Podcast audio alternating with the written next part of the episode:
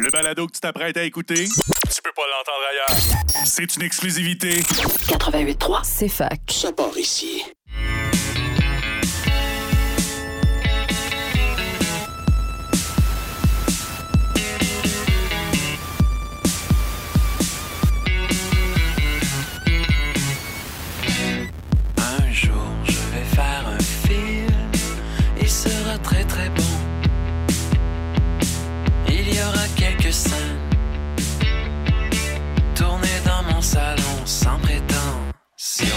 Bon midi à tous et à toutes. Bienvenue à Ciné Histoire euh, qui commence cette semaine avec euh, Alexandre à mon Ouh! côté. Ça va? Ben oui.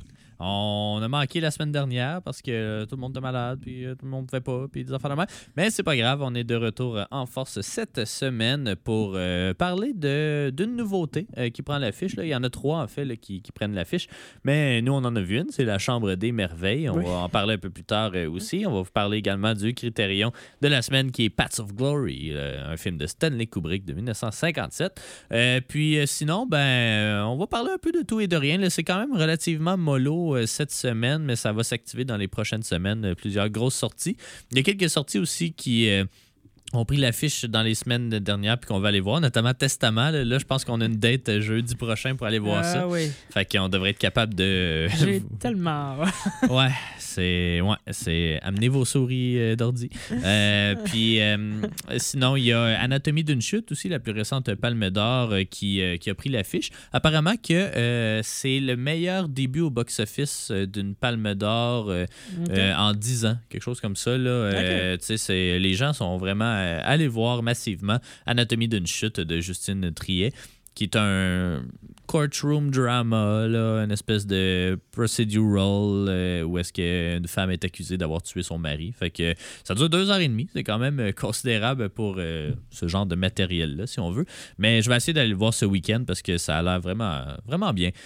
Puis tous les échos que j'ai aussi sont vraiment positifs. Fait que à suivre, à suivre. T'as pas vu Five Nights at Freddy's, toi? Euh, non, ben non. ben, avec tous les bons commentaires, euh, je pense que je vais m'abstenir. C'est un film de, de Hun, parce que, euh, ben évidemment, c'est basé sur un jeu euh, vidéo, mais euh, tu sais, les critiques ont détruit vraiment le film. Puis euh, il a fait 80 millions dans sa première fin de semaine, là, ce qui est, ben, c'est pas un record, là, mais c'est vraiment beaucoup plus. C'est comme, c'est déjà genre 8 fois son budget, là, une affaire pas Oh, mon possible. Dieu, là. fait, ok. que, fait que, en Fait qu'ils sont contents.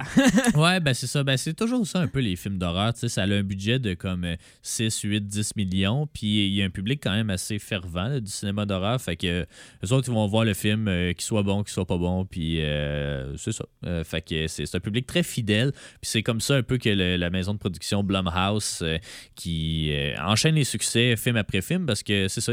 Souvent, ils vont pas caster des acteurs ultra connus. Un film d'horreur, c'est pas ça coûte pas cher à faire. là. Ça coûte euh, du faux sang, puis euh, c'est ça, des, des, des, des- lieux de tournage. là. mais Ouais, à part ça, ça coûte pas grand-chose. Fait que c'est toujours des films ultra rentables. là. Ils font toujours comme 4, 5, 6, 10 fois leur budget. Euh, puis ça fait des. C'est pour ça qu'il y a des, comme des franchises à l'infini. là. Des fois, La Purge qui sont rendues à 14, euh, Décadence qui sont rendues à, à 10. Ben lui, en coût de production, il doit quand même être dispendieux. Lequel? là. Décadence? euh, pas, pas outre mesure, je dirais. Là, Euh, Non? oui, euh, peut-être. là, Ben, parce puis la faut... purge, me semble, le dernier que j'ai vu, là, il détruisait bien les affaires. Ouais, mais tu sais, ça reste qu'il n'y a jamais d'acteur connu, ou presque, dans ces films-là. Fait que, c'est- tu sais, on s'entend, là, euh, tu castes une personne connue, puis des fois, son cachet, ça va être 5 millions. Fait que, tu sais, déjà là, ça booste tes, tes coûts de production. Mais non, tu sais, euh, la plupart des films d'horreur, là, c'est ça, c'est vraiment des, des coûts très bas. Puis, euh, tu sais, ils s'en foutent de faire un peu des navets parce qu'ils font de l'argent, peu importe. Parce que le public continue d'aller voir ça en espérant que ce soit bon. C'est pas bon, puis euh, c'est ça. Mais ils vont voir le prochain pareil. Fait que euh, Five Nights at Freddy's, ben, spoiler alert, il va y avoir des suites. euh, fait que c'est ça.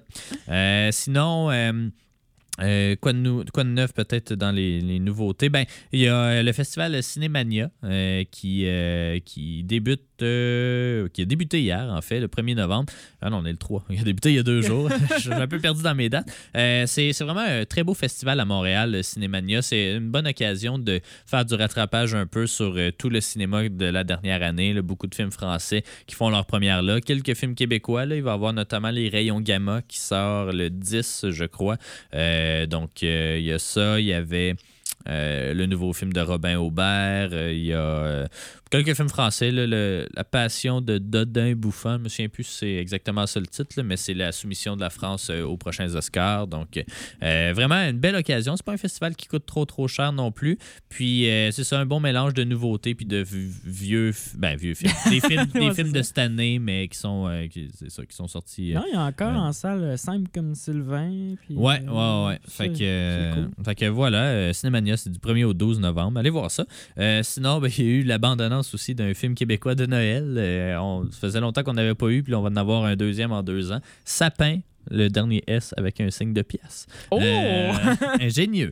Euh, mais bon, évidemment, là, je.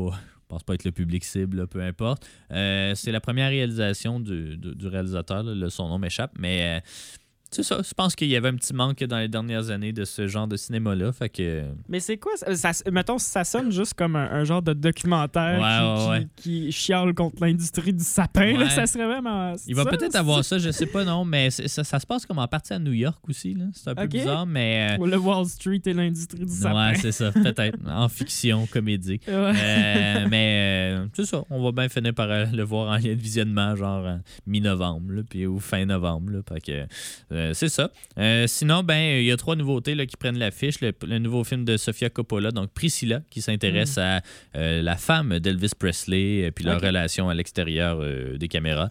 Euh, c'est le deuxième film sur Elvis, ben pas sur Elvis, là, mais sur la famille Presley, on va dire ça, euh, avec euh, Elvis, là, la comédie musicale qui est sortie il y a quoi, deux ans Ouais, à peu près, un an et demi, hein. euh, de Baz Luhrmann. Euh, Sofia Coppola, ben moi j'aime quand même bien son cinéma. C'est elle qui a fait euh, Lost in Translation, c'est elle qui a fait euh, euh, The Virgin Suicides, Marie-Antoinette aussi avec Kristen Dunst. Elle fait des films souvent iconoclastes, pour dire ainsi. Là, des, dans Marie-Antoinette, c'était comme. ben, ça raconte la vie de Marie-Antoinette, mais les gens portent des Converse. Puis, Ah, c'est un, peu éclaté. C'est très. Euh, ben, c'est un cinéma euh, différent, disons. Puis euh, celui-là a quand même des bonnes critiques. Là. Je pense qu'il a gagné un prix d'interprétation à Venise. Et puis, bien, bien reçu, c'est ça, par, je pense c'est un 3 médiafilm. Donc, euh, puis l'angle est relativement intéressant aussi. Là. Coppola fait souvent des films, justement, avec des angles un peu plus féministes ou avec des protagonistes femmes. Donc, c'est ça. J'ai j'ai peut-être pas hyper hâte de le voir juste parce que je m'en fous un peu d'Elvis ou de Priscilla ou de, de- toute cette histoire-là. Mais, euh, tu sais, reste qu'un film fait par une réalisatrice quand même assez réputée. Bon, je suis toujours un peu down euh, d'aller le voir, même si euh, je sais pas trop à quoi m'attendre. Fait que euh, je vais essayer peut-être de me risquer euh, éventuellement. Euh, sinon, deux autres nouveautés. Ben, La Chambre des Merveilles, on l'a mentionné, on va en parler tantôt. Puis, euh, le procès Goldman, donc un, un Ouais, film, oui, oui. ben, justement, un courtroom drama, encore une fois, de Cédric Kahn, qui raconte l'histoire. euh, c'est un. c'est un c'est un biopic d'une certaine façon, là. C'est un, ou un drame historique, si on veut. Euh, ça raconte l'histoire de, euh, je pense qu'il s'appelle Pierre, là. Pierre Goldman. c'est un intellectuel de gauche euh, en France dans les années 70. Puis euh, il a comme participé à un cambriolage qui a mal viré, ou quatre cambriolages qui ont mal viré, puis euh, où il y a eu des personnes qui sont mortes. Euh, puis euh, il est accusé pour leur meurtre, mais c'est ça. Lui, il dit Je les ai pas tués, mais oui, j'étais là pour, pour les crimes ou peu importe. Fait que. Ouais, Il y a- il y, a beaucoup d'États aux États-Unis que c'est comme ça. là. T'as bien beau être ouais. celui au téléphone. Si t'as aidé, ils font comme t'es accusé de meurtre. Ouais, c'est non négociable. C'est ça. Fait qu'on suit pas, à ma compréhension, je pense qu'on suit pas le premier procès parce qu'il est déjà comme en prison au début du film. ah. On suit comme son appel, appel, ou euh, quelque Ah, chose ce qui est comme ça. intéressant. Ouais. Puis euh, son appel, puis euh, évidemment, il essaie d'éviter la peine capitale qui, j'imagine, était en vigueur en France à cette époque-là. Là, Euh, on aime ça bien tuer du monde, euh, des criminels, puis tout. Fait que euh, ça c'est ferait un bon lien vers le Path Ouais. of Glory. ouais, c'est ça. On va se le garder pour plus Ouais, tard quand ça. même. Mais, euh, fait que, tu sais, un peu plus calme. Là, il y a quelques grosses nouveautés qui vont sortir euh, éventuellement. Là, Napoléon, là, qu'on attend d'ici Ouais. deux semaines. D'autres films français également. Il va y avoir aussi un nouveau Hunger Games. J'ai commencé à les réécouter un petit peu. Ah ouais? Moi, c'est une franchise que j'aime beaucoup. Ouais. Mais je pense que je l'ai jamais fini. J'ai jamais écouté le quatrième. ben voyons. Je pense que j'avais juste écouté les trois premiers parce que tu sais, le premier est sorti en 2012, fait que j'étais comme relativement le public cible. J'avais ouais. euh, 20 ans, 22 ans. Euh, puis euh, c'est ça. Plus ça avançait, plus je vieillissais, puis moins je devenais le public cible. Fait que j'ai comme été un peu désintéressé. Là, j'ai écouté les deux premiers, puis ils sont aussi bons que dans mes souvenirs. Pour vrai, c'est vraiment une bonne série euh, de films. là. Il y en a eu d'autres pour les, les young adults, genre Divergent, puis Maze Runner, puis des Ouais, affaires de ouais, même ouais. que ça, ça a l'air cheap en maudit.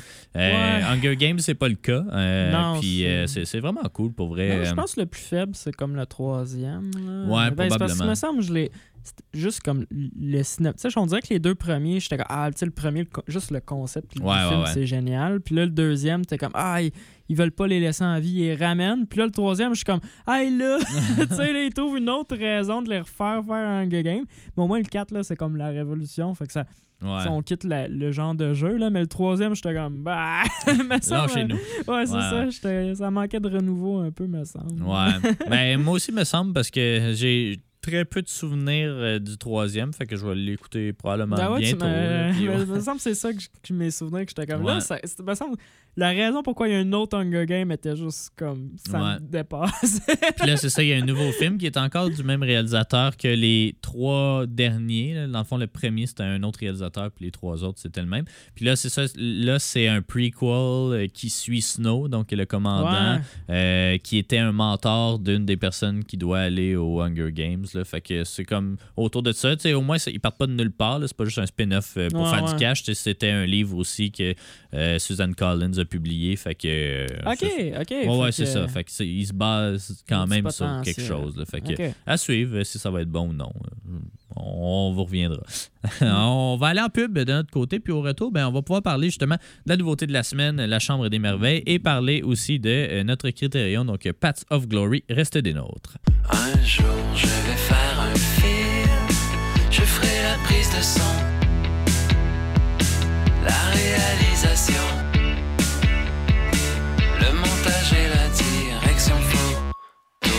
Vous êtes de retour à Ciné Histoire et puis ben euh, maintenant ben, parlons du nouveau film de la réalisatrice euh, Lisa Azuelos euh, qu'on connaît pour notamment le biopic sur Dalida dans les dernières années et aussi deux fois le film LOL qui est une espèce d'histoire mère-fille C'était un film français à la base puis après ça elle a fait le remake américain avec euh, c'est-tu avec Miley Cyrus? Ouais, exactement. Fait que pourquoi pas?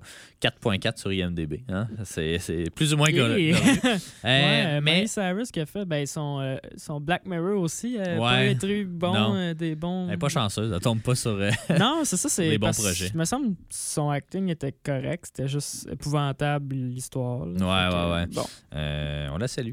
Euh, donc, euh, La Chambre des Merveilles, euh, c'est euh, c'est l'adaptation d'un roman qui a été quand même assez populaire en France, euh, qui a été traduit dans 30 langues, là, mais que moi, il me disait rien à peu près. Euh, donc, euh, ben, il n'a pas été traduit évidemment pour le Québec, mais euh, c'est ça. Donc, euh, là, j'ai j'ai- j'ai-tu le nom de l'auteur? C'est, attendez un petit peu. Fabien Suarez, je crois. C'est ça? Non, c'est Julien Sandrel, pardon. Donc, Julien Sandrel qui, qui a publié le roman, qui, qui s'est vendu à beaucoup d'exemplaires et puis qui reprend, on, on va dire, là, ben, quelque chose d'assez conventionnel, en fait, de récit. Là. Euh, tu sais, l'espèce de euh, une liste de choses à faire euh, avant de Mhm. mourir, mais adapté à une relation mère-fils qui est, on va dire, qui manque de piquant ou en tout cas où il y a des problèmes de communication entre la mère et le fils. Et puis là, ben, euh, si, je retrace un peu grossièrement euh, l'histoire, ben, c'est euh, ce jeune-là qui a un accident de voiture et puis qui, ben, de skate, là, en tout cas, skate- une voiture qui fonce dans un skate, puis qui il tombe dans le coma. Et puis là, sa mère découvre un carnet avec 10 choses à faire avant la fin du monde ou euh, quelque chose comme ça. Puis elle décide de, de, de- de réaliser, en fait, euh, les, les choses que son enfant voudrait dans le but de le sauver. Euh, non, je sais pas, mais tu sais, dans Ouais, le but de. En névrose totale. Ouais, mais c'est sûr que c'est ton enfant est dans le coma. Tu, tu réagis pas. euh, tu- tu- tu- euh, T'es plus, t'es plus, t'es plus toi-même, euh, nécessairement. Ouais, ben, tu sais, mettons qu'on spoil pas, là. C'est un peu l'équivalent québécois de genre. euh, Français. si, ben ouais, mais si, ouais, Ouais. si, si on traduit au Québec, c'est genre, hey, si Guy Lafleur signe ma carte de hockey, ça va sauver mon jeune. Ouais, ouais, ouais. Quelque chose comme ça. Ben, tu sais, ça, c'est un des dix, euh, une des dix travaux à faire. Ben, Euh, ouais. ouais, Ouais, puis, tu sais, c'est toi qui l'avais souligné, là. tu sais, qu'il y a quand même certaines similitudes, si on veut, avec The Secret Life of Walter Mitty. Ouais, ouais, Euh, ouais, même aussi euh, Eat. Pray, Love aussi. Je sais pas si tu l'as déjà Ah non, vu. l'ai là. pas vu ça. là. Euh, mais parce que, oui, au final, l'histoire, c'est sur l'enfant qui est dans le coma, mais c'est plus sur la mère qui apprend, dans quelque, en quelque sorte, à revivre à travers. euh, Les passions de son fils. ouais, c'est ça, ouais, exactement. Fait que tu sais, c'est un récit initiatique. C'est pas un coming of age nécessairement, mais c'est un co- coming of 40 ans. Euh, puis euh, c'est ça, tu sais, le problème, c'est que. Ben, c'est pas. Ouais, en tout cas, c'est dur, dur un peu de euh, critiquer cette histoire-là parce que, tu sais, c'est un film qui a quand même pas mal de défauts, à mon avis, mais dont le bien fondé est tellement. Tu sais, c'est- c'est comme. Je sais pas comment le dire. là. Je pense qu'il y avait euh, une un critique là, qui avait dit que c'est euh, harmless fun ou quelque chose comme ça. Ouais. Ça, ça prétend pas être autre chose que c'est. Puis c'est, inoffensif ou dans, dans le sens où ça, euh, c'est ça. C'est- dur de critiquer un film qui est aussi bien fondé que celui-là, mais clairement, il y a des défauts. Toi, t'en as soulevé quand même euh, plusieurs. Là, euh, direction photo, un peu. euh, ben, ça, puis le, problème de ton. hein. Ouais, ouais, ben c'est ça. Il y avait des scènes qui se voulaient comme, tu sais, hyper dramatiques, mais c'était monté avec comme un peu, sais, très rapide, un peu comme... euh, comme Timing comique. Ouais, un peu. timing exactement comique avec une coloration de l'image comme hyper saturée de film un peu euh, comme, ben, à ton, encore une fois, comique, là. Fait que là, j'étais genre, ah, c'est triste, mais si tu vois que c'est censé être triste, mais c'est tellement, on dirait, malhabile dans la façon de le présenter à l'écran que tu l'enfant, il meurt, puis t'es censé être triste, puis pas tant, là. tu sais, Ouais, t'es ouais. comme, ah, OK, c'est... Il manque un...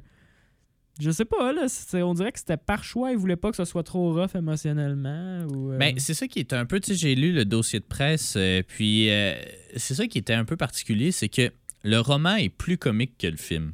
Ah, OK. Fait que d'après moi, il y a peut-être quelque chose qui s'est perdu dans l'adaptation au grand écran où là, on a essayé de, de le tourner en mélange entre un film dramatique puis un feel good. Euh, puis tu sais, ce qui fait que les jokes rentrent pas tant bien puis que le drame est plus ou moins crédible. Ben, parce que ça, ça il y avait pas vraiment de c'est justement. C'est juste comme semi-funné. Ouais, on sent qu'il y a une construction de, de, de comédie, Ouais. mais qu'il n'y a pas de joke. Ou, même dans les situations, ils sont pas vraiment comiques non ouais, ouais, plus. c'est pas. Il y a rien d'absurde là. Ouais. Mais alors que dans le roman, puis je serais peut-être curieux de lire le roman éventuellement, juste pour voir à quel point. Sais, apparemment qu'on a vraiment enlevé un peu plus l'aspect comique euh, pour en faire un drame en, en bonne et due forme. Un drame quand même lumineux d'une quelconque façon, mais un drame pareil. Puis je pense que ça aurait peut-être. Ben, en même temps, je sais pas si ça aurait, ça aurait gagné à être plus drôle. Euh, c'est une, histoire qui à la base n'est pas nécessairement drôle, mais qui se veut pas euh, misérabiliste ou euh, qui se veut pas euh, ah c'est donc bien triste la situation puis tout là tu sais c'est vraiment plus ça.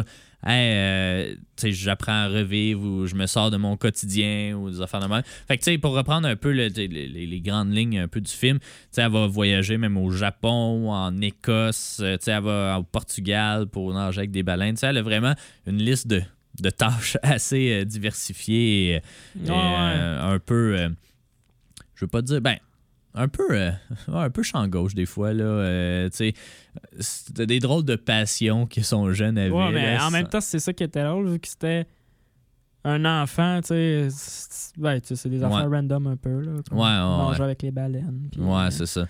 Mais. euh, puis même la scène aussi qui se passe au Japon, finalement, ils, ils- ils ont failli pas la faire, puis elle a été faite après avoir fini le film. Oh mon Dieu, ça. Ouais. Parce que euh, ça a été tourné pendant la pandémie, évidemment. Puis le. Japon, c'était un des pays les plus stricts. Puis dans le livre, ben, ils vont au Japon. Mhm. Euh, puis euh, c'est ça, pendant tout le long du tournage, ils n'ont pas pu aller au Japon. Puis là, un moment donné, après le tournage, ben, ils ont eu des autorisations, puis ils sont dépêchés à aller tourner des scènes là-bas. Des scènes qui sont quand même, on va dire, bénéfiques, parce que, tu sais, si on compare encore avec Walter Mitty, ben, les deux, c'est des, des beaux films, là, tu sais, des, des films avec de- des couleurs éclatantes ou tu sais, des lieux un peu... euh, Tu sais, ça paraît qu'ils sont allés pour vrai, puis qu'ils n'est pas juste devant un green screen. Ouais, mais j'ai trouvé ça pour les endroits qui est allé. Je trouvais que les shots là, étaient décevantes. Là, comme- Ben, ouais, je, ben... je trouvais comme je disais là, j'étais comme il manque de, de shots. Tu sais, il y en avait quelques-unes, Ouais. comme une qui dure un 3 secondes quand elle marche le long de la plage, puis ils sont comme euh, point de vue de l'eau, comme là, puis Ouais. que c'est beau. Euh, Japon, un peu, mais en même temps, tu sais, il aurait pu gagner à.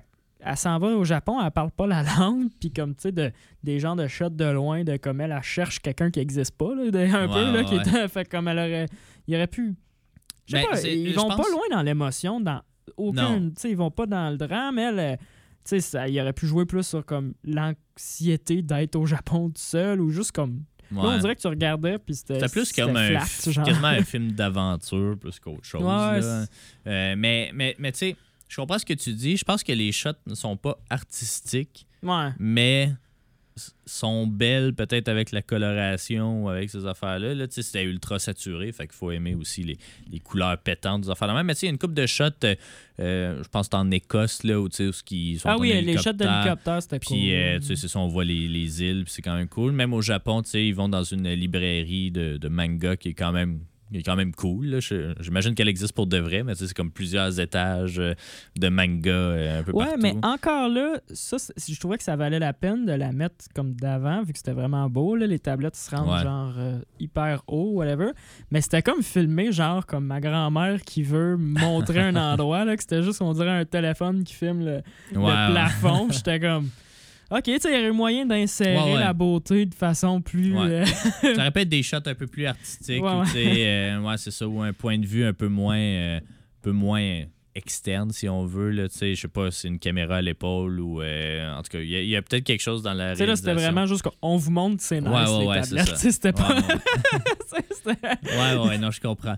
Euh, fait que, en- encore une fois, tu sais, c'est ça. Puis je pense pas nécessairement non plus qu'on est le public cible euh, à 100% de ça, là. Mais moi, euh, j'ai vraiment. je- moi, j'étais choqué là, des reviews de Walter Mitty là, parce que j'ai vraiment aimé ça. Là, comme, Ouais. je trouvais que c'était un bon film.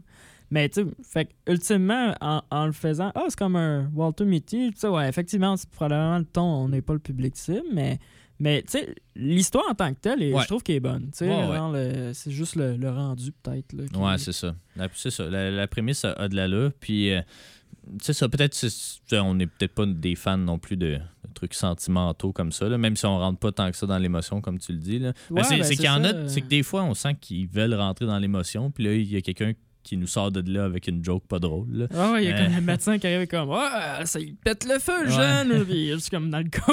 Ouais, c'est comme bon, hein? Ouais, c'est ça. Il est impertinent, mais, mais c'est ça. tu sais, c'est- Au final, j'ai j'ai trouvé ça correct, mais euh, tu sais, c'est ça. Il y avait beaucoup de défauts que sais, à chaque fois, ça me sortait un petit peu du film, puis je fais comme Ah, ça, c'est un peu bizarre, ou Ah, cette ligne-là de dialogue est un peu. euh, euh, on dirait qu'elle devrait être dans un autre film, là, tu sais, que tout le monde jouait pas nécessairement dans le même film. Non. Mais, mais tu sais, si vous aimez euh, les drames ou tu sais, les, les, les, les films, on va dire légers, là, parce que c'est quand même assez léger, Ouais, tu sais, puis les films de voyage d'une certaine façon, là, je pense que vous pouvez quand même trouver votre compte. Alexandra Lamy est pas mauvaise non plus. Euh, euh, c'était bizarre aussi, par exemple, quand elle parle. Elle parle quand même beaucoup en anglais dans le film. Ah Il n'y avait pas de sous-titres. Tu sais, je, Oui, oui, je sais pas si au cinéma il va en avoir ou non, là, mais euh, probablement. Mais en tout cas, ça, ça m'a surpris. Ça ne m'a pas vraiment dérangé, mais, euh, mais c'est ça.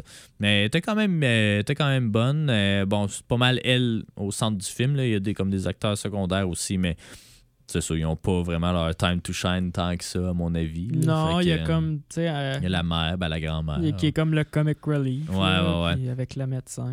là. Ouais. Fait que, euh, fait que c'est ça, tu sais, euh, mitigé peut-être un peu, mais il y a, c'est ça, c'est tellement bien fondé puis inoffensif comme film que, c'est ça, vous pouvez risquer une écoute puis vous perdrez pas nécessairement votre, votre temps si c'est le genre de film, tu sais, si vous lisez l'histoire puis que ça vous parle, ben, je pense pas que vous allez nécessairement être trop déçu. Fait que, c'est fait ça. que, fait que c'est ça, c'est la chambre des merveilles. Euh, on pourrait tout de suite passer au critérium de la semaine, qu'en Ouais. dis-tu? Ben ouais, Euh, qui était euh, Paths of Glory, le quatrième long métrage de. quatrième ou cinquième? Un, deux, trois, quatrième long métrage de Stanley Kubrick. Souvent considéré comme son premier chef-d'œuvre. Il en a fait quand même pas mal, euh, des, des films Ah, marquants. c'est Kubrick, tu Ouais. Ah, tu le name drop souvent, lui. Ouais, ouais, ouais, c'est ça. Ben, 2001, Space Odyssey. euh, C'est lui-même? ouais, ah, ok, ouais, ouais. mon Dieu. euh, euh, Orange Mécanique, Ok. euh, Shining. Ok. Ouais, ouais, c'est ça. Ah, c'est- ouais, ok. c'est- pas un bon film pour rien. C'est- ouais, c'est parce que c'est c'est ça, quelqu'un ok. de- de- d'extrêmement talentueux qui l'a fait. Euh, puis, il faut le Metal Jacket, en tout cas, j'en passe. Mais, euh, mais c'est ça. Donc, c'est son premier.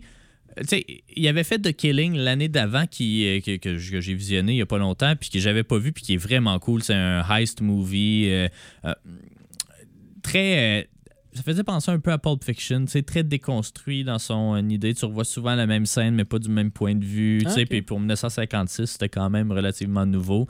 Puis une fin un peu, un peu absurde aussi, là. euh, puis euh, qui, qui est pas exactement la même euh, fin que dans Paths of Glory, mais tu sais, qui il, est très bon, je pense, pour trouver une fin ou en tout cas pour. euh, c'est ça, pour amener quelque chose de différent, puis pas, amener de l'absurdité un peu dans son œuvre, parce que c'est quelque chose d'assez récurrent dans, dans tout son œuvre, euh, l'absurdité, que ce soit, euh, bon, ben, tu l'as pas vu Doctor Strangelove, là, mais c'est un film un peu similaire à Paths of Glory, mais c'est comme la version, comme la version humour noir de Paths of Glory, en fait, qu'il a fait euh, sur la Deuxième Guerre mondiale, cette fois-là, puis la paranoïa euh, post-Deuxième Guerre mondiale, de la guerre froide.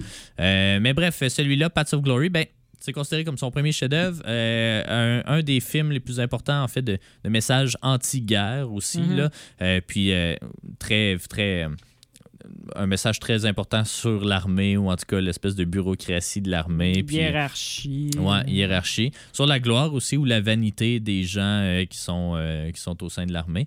Euh, grosso modo, c'est l'histoire de un régiment de la Première Guerre mondiale dans l'armée française qui euh, est mandaté d'aller prendre euh, un bâtiment euh, occupé par les Allemands. Mais c'est une mission un peu impossible parce que la position est juste trop avantageuse pour les Allemands. Puis ça serait une boucherie vraiment des armées françaises, mais c'est une décision qui vient de la haute direction de l'armée donc on n'a pas le choix de l'appliquer. On suit Kirk Douglas qui joue. J'ai oublié son nom, Dax. Dax, en Ah, tout cas. Dax. Dax, euh, qui euh, est pas mal le, le chef de ce régiment-là et qui est mandaté de, justement, rendre cette, euh, cette prise-là euh, possible. Euh, il y a son supérieur à lui qui euh, donne les ordres euh, loin du combat.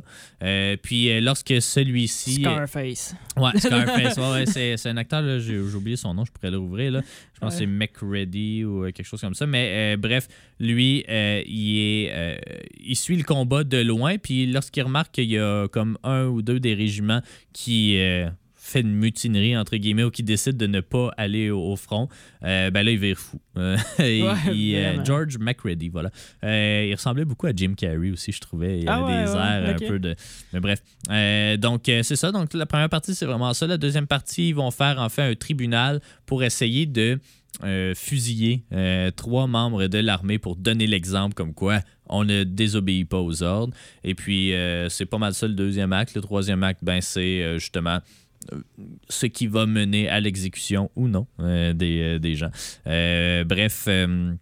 une construction quand même assez classique, je dirais. C'est ça, moi, que je trouve euh, qui, qui, qui me, ben, qui me choque. Euh, pour lequel je suis content dans- quand je regarde un film de Stanley Kubrick, c'est que il prend, tu sais, il fait des films de tous les genres, tu sais, Shining, un film Mm. d'horreur, euh, 2001, un film science-fiction, là, c'est un film de guerre. Il, il plonge dans un genre, puis il fait comme la meilleure version de ce genre-là, ou à peu près. Là. Puis tu sais, c'est pas, c'est une histoire ultra simple. Puis des fois, je, je reproche en quelque sorte à, à des films d'aujourd'hui qui sortent, puis que c'est comme, bon, c'est du déjà vu, c'est une histoire euh, euh, trop simple ou pas assez de personnages, euh, peu importe. Puis tu sais, ça, c'est une histoire à la fois très simple, puis qu'on a déjà vu ailleurs, bon, qu'on a vu après euh, nécessairement. Ah ouais. Mais pourtant, quand c'est lui qui le fait, c'est bon. Euh. Puis, tu sais, je sais pas, tu sais, c'est un film, toi aussi, tu avais des réticences par rapport à l'année, par rapport, tu sais, il y a pas tous les films qui vieillissent bien nécessairement. Mais tu sais, là, pour un, un vieux film qui, surtout, se passe dans la guerre, moi, je suis pas un fan de films de guerre. Ouais, moi non plus, vraiment pas. Tu sais, on vit des émotions dans ce film-là plus que dans la plupart des films qui sortent aujourd'hui, puis tu sais, auxquels j'ai les référents ou euh, tu sais, qui sont supposés venir me chercher ou tu sais que euh, tu sais, je sais pas qu'est-ce qu'il y a dans la réalisation, peut-être dans, dans l'histoire de ce film-là, mais tu c'est- tu tu t'attaches vraiment autant au capitaine qui essaie de défendre ces trois, euh, ces trois euh, mutins, euh, les, les soldats qui, sont, qui vont se faire exécuter. Puis euh, en les suivant, eux aussi, mais tu t'attaches à eux. Là, euh, tes impressions, toi, euh, de, de ce film-là, euh, ça, ça ressemblait à quoi? hein? Mais je pense que comme pourquoi ça l'a ben ça, ça t'a accroché, c'est que justement, tu sais, ça commence, tu sais, le, le- je sais pas à peu près le temps, là, le premier 20 minutes, tu sais, c'est vraiment un film de guerre plus classique, tu sais, là, il parle de stratégie militaire, puis là, il y a des scènes d'action, mettons. Ouais.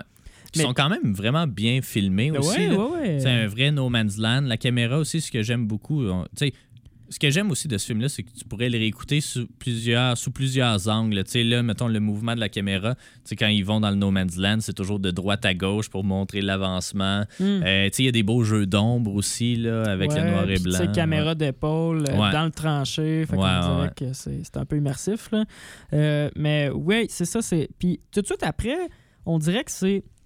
Ça quitte un peu l'armée, puis ça devient tu sais, un film un peu plus psychologique, d'ego, puis ça montre l'absurdité justement de, de la hiérarchie euh, dans Ouais. l'armée, puis comment les gens en abusent. Fait qu'on dirait que ça, ça quitte rapidement, tu sais, on, on, on revoit plus de combat, tu sais, ça- c'est vraiment un film un petit peu de, de guerre psychologique puis de pouvoir, là, fait que ça, ça vire un peu un genre de Game of Thrones ou je sais pas trop. Ouais, là, ouais. Un petit peu, Il n'y a, plus d'action, puis ça vire vraiment. euh, euh, ben, un procès avec des arguments, puis juste parce qu'il y en a qui ont des grades supérieurs, ben. Euh, Leurs arguments valent euh, plus. non, c'est ça, exactement. Fait que, tu sais, là, ça devient. Ah, ben là, t'es frustré. Puis là, tu sais, c'est-. Puis les personnages, tu sais, on rentre vraiment. euh, on se met à leur place. Eux, ils attendent un peu la mort, là. Fait que là, Ouais. tu vois un peu aussi leurs étapes d'acceptation. Au début, ils sont comme, oh non, on va s'en sortir. Puis après, le prêtre arrive. Ils sont comme, oh non, on va peut-être pas s'en sortir. Ouais, Puis ouais, là, ouais. Il y en a un qui tombe avec une fracture du crâne. puis Ils sont Ouais. comme moi, on va le tuer pareil, inquiétez-vous pas. Puis, là, ils sont comme. Ah. Ouais, ben c'était comme un peu les trois réactions possibles Ouais.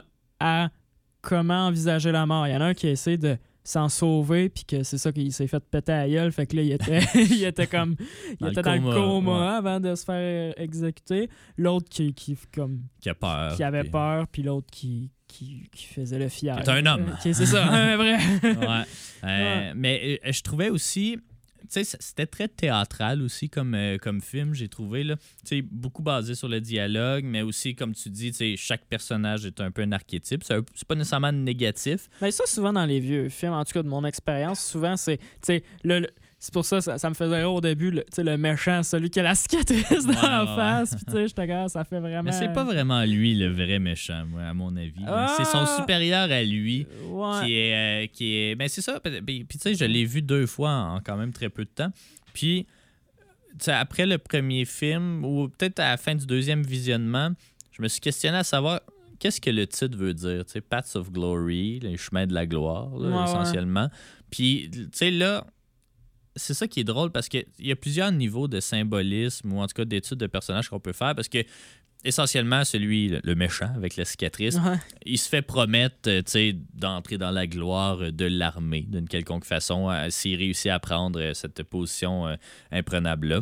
Fait que c'est son chemin, puis lui, son chemin va l'amener vers se révolter, puis vouloir se venger essentiellement parce que il est Le un peu amer. C'est ça, Ouais. il est un peu amer de la situation. Euh, le chemin de la gloire du personnage de Dax, donc euh, Kirk Douglas, qui, lui, euh, vers la fin, quand il, quand il apprend au supérieur de celui qui a une cicatrice que, euh, euh, que celui une cicatrice a voulu tuer, euh, a voulu bombarder ses troupes, mais là, son supérieur le fait destituer en quelque sorte. Puis là, le supérieur offre la position du gars avec la cicatrice à Kirk Douglas. Puis, euh, puis lui, son accès, c'était ça son chemin vers la gloire Ouais, c'est ça. qui a décidé de ne pas prendre. Ouais. Mais, euh, tu sais, c'est ça, ça réfléchit beaucoup sur oui. Ben, tu ce que tu es prêt à faire pour avancer d'une partie. Euh, de l'autre aussi, une espèce de détachement entre la hiérarchie et ce qui se passe au front. Euh, tu sais, au final, le, le big boss, on va dire, des armées, il est au- il est mis au courant, justement, que euh, celui avec la cicatrice, euh, c'est un, un pas fin. Puis, l'exécution a quand même lieu. Puis c'est Ouais. juste après qu'il va prendre des mesures parce que pour lui, c'était dans l'ordre des choses de oui, on va passer l'exemple, mais après ça, je vais euh, punir l'autre. Alors que on s'entend que la faute revenait à celui qui, euh, avec la cicatrice, qui a autorisé, disons, ou qui a vraiment poussé fort pour cette exécution-là. Puis tu sais, lui, le Big Boss, il est comme au final, ben, ah, ben, c'est la guerre, c'est comme ça que ça se passe. Puis, Ah, euh, ouais. tu sais, c'est- comme, c'est quasiment le comic relief du film. Ouais, mais ouais. mais c'est le pire maudit C'est trou de le cul. Ben, c'est parce que c'est ça, il était comme bon, on va exécuter eux comme ça. Ça envoie un message clair à l'armée que si euh, vous, vous vous écoutez pas les ordres, ben vous- allez être mis à mort. Fait qu'il vaut mieux mourir pour euh, défendre le pays que c'est nous autres qui, qui se tirent. Puis là, suite à ça, ben lui, il pouvait pas garder euh, quelqu'un qui avait commandé des tirs sur ses propres troupes, Ouais. du gars avec la cicatrice. Fait que là, il le renvoie, fait que lui, il est correct Ouais. pour euh, politique interne de l'armée. Fait Ouais. est correct aux médias, correct. euh, Fait que c'est lui le grand gagnant du film. Ouais, puis c'est lui qui donne la mission impossible en plus. Ouais, il était comme, gars, je sais que ça se pouvait pas tant de prendre la, la colline. Là. Un gars s'essaye. Ouais, il était comme, mais peut-être. Ouais, c'est ça, parce qu'au départ, euh, on, on croit que celui avec la cicatrice a. sais, est quand même du côté de l'armée parce que même lui, il est comme, ouais, non, c'est impossible, là, cette affaire-là. Puis là, il est comme, ouais, mais mettons là, que t'as une promotion. Puis là, il est comme, ah, On va l'essayer. on peut l'essayer, allez-vous nous donner du support? Il est comme, non. Puis il est comme, ah, Ouais. j'ai pas dit que ça allait être impossible, mais on va l'essayer. Ouais. Puis, euh, fait que, tu sais, c'est ça. c'est- un peu l'absurdité de la guerre, euh, de l'armée, puis de sa, sa hiérarchie. L'absurdité de la guerre aussi. ben, ça, c'est un- aussi un film de guerre où on voit pas les Allemands non plus. Non. Ça, c'est quand même euh, bien. On suit pas mal tout le temps, justement, euh, ce, ce régiment de, de Français-là, entre gros guillemets, ouais. parce que tout le monde parle anglais. Mais, mais ouais, c'est un film que. Je pense qu'à chaque visionnement, je vais dégager peut-être un autre niveau de symbolisme. Euh, il y a des réflexions intéressantes, je pense, à, à faire sur ben, oui, la déshumanisation de la, la guerre. Il y a certains messages. On parle du euh, shell shock, là, de, de- essentiellement un PTSD. Ouais, ouais. Puis là, il est T'es comme, comme, ça existe non, pas. ça n'existe pas, ça. Puis là, il est comme, ouais, mais il est pas correct. Euh, il y, a, euh, il y a aussi plein de, de- de petites side stories, si on veut. Là, un autre haut gradé, mais plus bas gradé que Kirk ouais. Douglas, qui, a, euh, qui est avec un ami d'enfance à l'école qui aime pas tant, puis que, au final, lui, c'est lui qui va décider de l'exécuter. Puis là, c'est lui qui doit l'exécuter littéralement. Fait qu'il doit. Tu sais, il se sent mal d'avoir choisi euh, quelqu'un qu'il aimait pas pour le tuer, puis d'avoir à le tuer. Il pensait que il s'en laverait les mains, on le pogne lui, il disparaît, puis on n'en parle plus. Mais là, finalement, il faut qu'il le tue. Fait que, tu sais, il y a plein de petits jeux, tu sais, de, de, de dynamiques euh, de personnages vraiment intéressantes. euh, Ouais, tu sais, pas, pas mal de layers. Euh, puis encore une fois, tu sais, le mouvement de la caméra aussi. Là, tu sais, c'est- apparemment, que le film à l'époque était très réputé pour euh, euh, s'être promené dans les tranchées en long shot comme ça. C'est comme Ah, des, ok, des ouais, ouais. longs plans d'à peu près 2-3 minutes. Ouais, ouais, puis il y a des méchantes grosses explosions proches. Ouais. J'étais genre, eh, Ouais, c'est ça. C'était avant, évidemment, la, la création du Steadicam ou euh, de n'importe quoi. Les caméras, c'était vraiment gros, puis c'était relativement impossible à déplacer ou très difficile. Ah ouais. avec autant de fluidité qu'ils l'ont fait ici. Là. Ah ouais, Fait parce que- moi, j'ai juste assumé que c'était une caméra d'épaule, vu qu'il y avait un petit mouvement. Puis j'étais Mais- ah, parce qu'à cette heure, on prend la caméra d'épaule pour faire un feel de Ouais. t'es là, mais là, ça faisait cet effet-là, même si ouais, finalement, Ouais. c'était peut-être euh, sur roue. Là, ou. Non, c'est ça. Ben, c'était sur roue, là, Ok. puis, euh, mais pas sur rail non plus. Non, Euh, parce que sinon, on les aurait vus parce que le, le plan, il est comme en. Il avance, ouais, c'est ça. Fait que, euh, non, c'est vraiment très ingénieux. Puis euh, Kubrick est très bon aussi pour créer des, des images justement un peu marquantes. Là, moi, la, la plus belle image du film, c'est vraiment quand il se promène dans les tranchées la nuit, puis que là, il y a un flare qui pop. Puis là, tu, tu voyais juste de l'ombre, mais là, quand la lumière arrive, c'est juste plein de cadavres partout. Puis là, le flare, Ouais. il disparaît, puis hop, là, ça retombe de l'ombre. Tu sais, C'est c'est vraiment des images fortes. Kubrick, c'est un photographe à la base aussi, fait Mm. qu'il aime ça, créer des, des images un peu marquantes. là. Fait que vraiment, un très, très bon film. Euh, ben, un film remarquable, rien de moins. Euh, ouais, un petit chef-d'œuvre, quelque chose comme ça. Là. Euh, ça fait déjà deux fois en deux semaines, je le vois. Tu sais, 1h28 aussi, pas très long, pas beaucoup de longueur, fait que c'est bien rythmé. La scène finale aussi qui clash un peu avec le reste du film, mais qui, qui amène une twist intéressante. Bref, regardez ça. Si Ouais. vous l'avez jamais vu, regardez Paths of Glory de Stanley Kubrick. Euh, je sais pas si on fait la conclusion tout de suite, Alex, parce que euh, on a pas mal épuisé les films euh, de cette semaine. Je peux présenter tout de suite euh, le, prochain critérium de la semaine, qui sera un film des années 30, encore du noir et blanc, je m'excuse, mais c'est qu'il y a du... sur le channel de, de Criterion, ils ont sorti une collection de con games, donc des jeux de... de d'imposteurs, si on veut, là, des espèces de heist movie et tout. Puis il y en a un que ça fait longtemps que je veux voir parce qu'il est un- d'un réalisateur que j'aime beaucoup, euh, qui s'appelle Ernst Lubitsch, euh, qui, euh, qui est Trouble in Paradise. C'est un film de 1932, 1h22 minutes aussi, là, quand même assez court. Euh, c'est lui qui a fait euh, Shop Around the Corner. Je sais pas si ça dit quelque chose. Ça a été repris. En, en tout cas, il y a eu plein de remakes dedans. Euh, mais c'est un réalisateur euh, allemand, mais qui a fait du cinéma euh, à Hollywood euh, dans les années 30-40. On se demande pourquoi. Euh, puis qui, euh, c'est ça, euh, euh, est vraiment un réalisateur réputé, mais qui est peut-être pas apprécié à sa juste valeur, du moins à mon avis. Fait que on va aller écouter ça. Euh, Trouble in Paradise, puis on vous donne nos impressions euh, la semaine prochaine. Ben Alex, merci beaucoup d'avoir été là. plaisir. Encore une fois. Euh, on se retrouve. on a quelques nouveautés aussi, je crois, là, mais là, il m'échappe. Je pense qu'il y a un film avec Catherine Deneuve, Bernadette, c'est tout ça. je me souviens plus, mais en tout cas, il y a quelques nouveautés la semaine prochaine. On pourra vous faire un topo également de Testament, si tout se passe bien. Ouais, c'est ça. On se croise les doigts. Merci beaucoup. On se retrouve la semaine prochaine, même heure, même poste.